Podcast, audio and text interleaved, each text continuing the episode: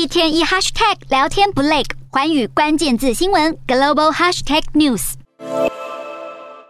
缅甸的社会动荡情势现在越演越烈，当地有五百多名自称是人民防卫部队的武装分子，不断的号召人民对军政府发动叛乱示威。而东协特使巴素坤在二十九号二度出访缅甸，则将会见六个不与军政府作战的少数民族武装团体。